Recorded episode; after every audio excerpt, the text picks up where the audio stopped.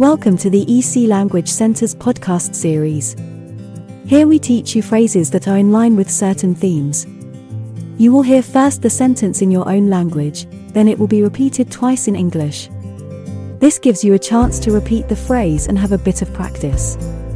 There are 10 phrases in each episode.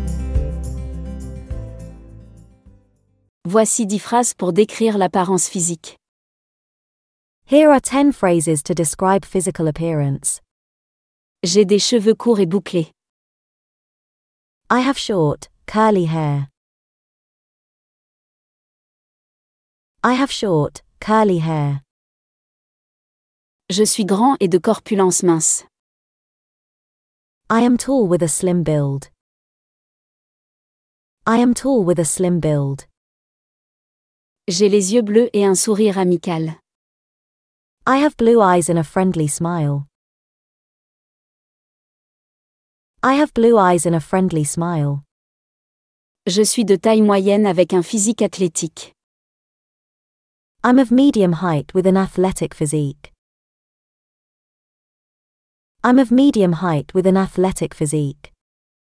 J'ai des cheveux longs, raides et noirs.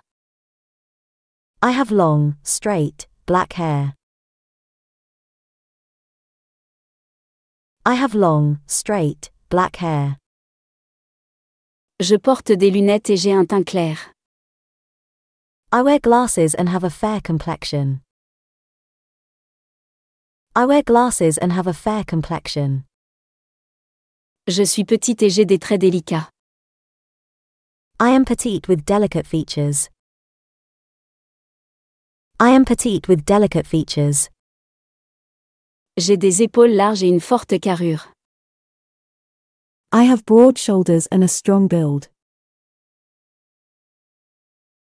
I have broad shoulders and a strong build. J'ai des taches de rousseur sur le visage et des cheveux roux.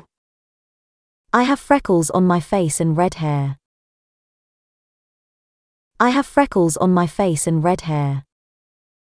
Je suis chauve et j'ai une barbe. I am bald and have a beard. I am bald and have a beard. If you have enjoyed this podcast, please follow us to hear more in the series. Visit www.ecenglish.com for a list of our courses.